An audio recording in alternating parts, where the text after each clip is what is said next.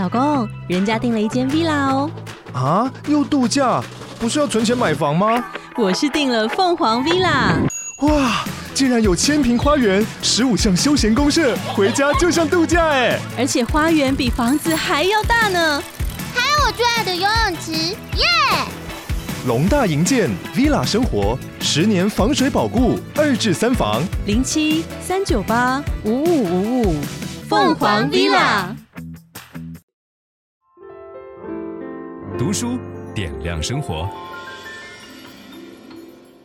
这次彭老师带来了他的新作，叫做《孩子的品格》，他的副标题是“写给父母的积极心理学”。我们一般呢，这个作者光临来两次的是很少的。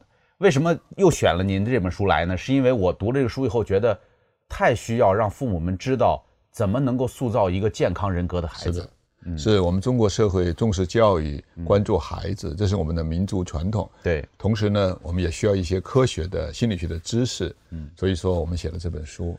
上次我们在讲《心花怒放的人生》那本书的时候，给大家普及了一下常识，说好的心理学是需要有这个科学依据的。对，而不是简单的心灵鸡汤、经验总结。是，那这一次我们就不再讲这部分的内容，因为大家已经知道了。那我们就直接进入主题，怎么样能够培养一个更加阳光健康的孩子？您这个书开篇就写了一个非常沉痛的案例，是您去参与帮助一个想要自杀的孩子。是的，是，就是特别意外，就是我收到一个陌生的电话，有一个孩子在他的。不能说是遗书，在他的笔记本上写了我的电话，我也不认识这个孩子。写了您的电话，写了我的电话，我也不认识这个孩子。所以那个老师呢，看到这本呃电话之后呢，就打了这个电话，没想到是打给我。然后我就赶过去问这个孩子，就说你为什么留我的电话？他说他看了我的书，知道我是一个积极心理学家，可能觉得我对他将来有用。嗯，他有这个。自杀的倾向，我觉得他已经有这样的想法很长时间了，要不然他为什么留下电话呢？其实我们心理学的作用啊，不在于完全治好一个问题，我们完全就是给人一种希望，给人一个光明，给人一个援助。所以那些在黑暗中徘徊的或者挣扎的人，知道有人可以去帮助他，这一点就很重要。那您后来怎么帮他呢？其实他已经在写下这个电话的时候，已经有了求生的欲望哦。当他做出来和我谈心交流的时候，他其实已经表明了自己的决心。所以很多时候人是有一种内在的积极力量。我呢就是去鼓励他，去挖掘他，帮助他设计出一些行为的规范。嗯，所以关于什么是积极心理学，以及积极心理学怎么能够帮助到人这部分，我希望大家去听《活出心花怒放的人生》，是的，就打好底了。那接下来我们就说。一个孩子怎么能够心理阳光健康？这里边第一章呢，就是关于情绪力的引导。就是我们观察到很多青少年啊，经常很暴躁，是呃或者不说话，对，呃在家里边要么沉默，要么暴力，跟父母没法好好的对话。这可能是很多家庭的常态，甚至有很多孩子是学霸，学习成绩很好，但是你只要挑战到他，他就炸了，就急了。那这个应该怎么解决？就是我们以前有个错误的思想，认为情绪是一种自发的、被动的反应，嗯，它不能够由自己来控制。现在我们发现要纠正这个观点，情绪其实是理智的一种反应，在某种程度上，二者是不可或分的。嗯，我们以前老以为左半球、右半球分工非常明显，甚至有人会说这个这个人情商高、智商低。其实我们现在发现，二者相辅相成，所以情绪其实也是一种智力。Peter Salovey 就是耶鲁大学的心理学家，也是校长，他就提出来情绪智力这个能力是可以锻炼、可以去修行，就有好多办法可以有意识的去改变我们的情绪。比如说，我们可以做情绪调节，我们可以做转移，我们可以做一些行动。总而言之，就是情绪是可以通过自己的主动的意识、主动的努力，包括我们的认知来加以改变的。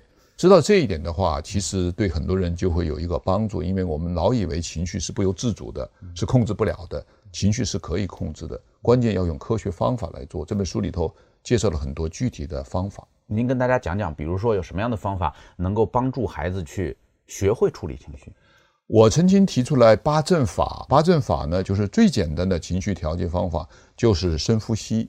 因为人在焦急、生气的时候啊，有个习惯就是呼气特别快、特别重，所以说叫气呼呼，对吧？嗯、气呼呼的。反过来要控制自己情绪呢，就是猛吸几口凉气进去，其实对自己有帮助的。抚摸身体也有帮助，摸胸啊，摸肚子啊，拍拍手啊，拍拍胸啊，现在发现都对人有帮助。所以说，我们经常说大猩猩在生气的时候在捶胸顿足，是吧？好像是在发脾气，它是在发脾气，也是在减缓自己的亢奋的情绪。我们人也可以这样做，通过一些抚摸身体的行动。可以产生，还有这个闻香，香气对我们的情绪安抚作用也是很快的。所以中国古代有句说法叫“君子配香”，英语有个常用的表述叫做“闻一闻玫瑰的芬芳”，其实也是知道它对情绪的缓解调节有帮助的。当然还可以沟通、交流、谈心、说话、运动、冥想，这些都是能对情绪有帮助。还有一个特别。有意思的方法，以前我没有想到写作，嗯，包括写日记啊、写诗啊。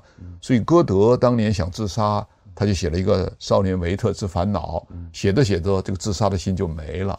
所以我也说，就是樊登读书的朋友，除了听我们讲、看我们的书，其实写一写，保证对心情有很大的帮助的。这些方法都有助于调节孩子的情绪。对对。那在一个孩子大概多大的时候，父母就应该开始关注？对孩子情绪的疏导，然后教会他怎么样去应对情绪。就是我们心理学家已经发现，就孩子的自我控制能力，就是能够有意识地控制自己行为，大约在五岁左右。嗯，所以说从五岁开始就应该进行这样的情绪教育、情商教育。美国的中小学呢，大约是九岁开始进行情商教育。我觉得从五岁开始就可以进行情绪调节的方法训练。但是我们在五岁以前，经常会看到这孩子，因为他不懂事儿。对，所以他会撒泼打滚儿，对，对对，他会大喊大叫，甚至他有暴力行为去打别人。对，对这种情况下，很多父母的处理方式就是：你敢这样做，那我对你更凶，是，或者我冷处理，我不理你。对，这会不会对孩子产生情绪处理方面的影响？对，我们老以为这样的行为塑造起作用，这也是过去行行为主义的做法。行为主义嘛，就是说你做坏事我惩罚你，你做好事我奖励你。嗯通过这样的一种训练呢，可以让孩子培养正确的行为习惯。现在发现人不是机器，人不是动物，专靠行为塑造其实还是难的。甚至人也不是一个白板。对啊，不是一个白板，他已经有了一些心理的机制啊，心理的潜能。关键是要挖掘这样的积极心理的潜能，所以从五岁开始，我们其实可以多多的鼓励孩子们自己去选择什么样的行动。他在撒泼打滚的时候，首先要做的就是情绪的缓解，就是我刚才说的，呃，吸气呀，安静下来啊，或者是拥抱啊，对吧？就是转移他的注意力，不让他发作，这是第一步。他发作的时候，你去惩罚他。只会使得他的病状啊，使得他的行为变得更加极端，更加自我中心，甚至逆反。所以说，我们在这个时候，第一步就是要控制这个情绪。那么刚才说的八正法是可以有帮助的。那么第二步呢，就是应该要有一个积极的开导，就是让他去选择设计，如果不这么想，不这么做，会有什么样的一些结果。那么第三个呢，就是要去转移到一些积极的调节方面。去看书，去听音乐，去跑步，去做他喜欢做的事情。因为当我们关注那些消极的、不愉快的、痛苦的体验的时候，出现一些哭啊、闹啊、叫的行为呢，也是可以理解的。但是如果简单的教不到五岁的孩子去控制，是很难的。你只能让他去转移，让他去升华。我，我能不能这样理解哈？就是您刚才讲的这段话的意思是说，在五岁以前，父母最重要的是做好自己。对，就是做好示范作用。是，当出现了这种呃糟糕的状况的时候，父母能够不着急，对，不疯哈。对对对，有很多父母自己先疯掉了。是，然后到五岁以后，你开始刻意的训练他的情绪控制能力。对对对。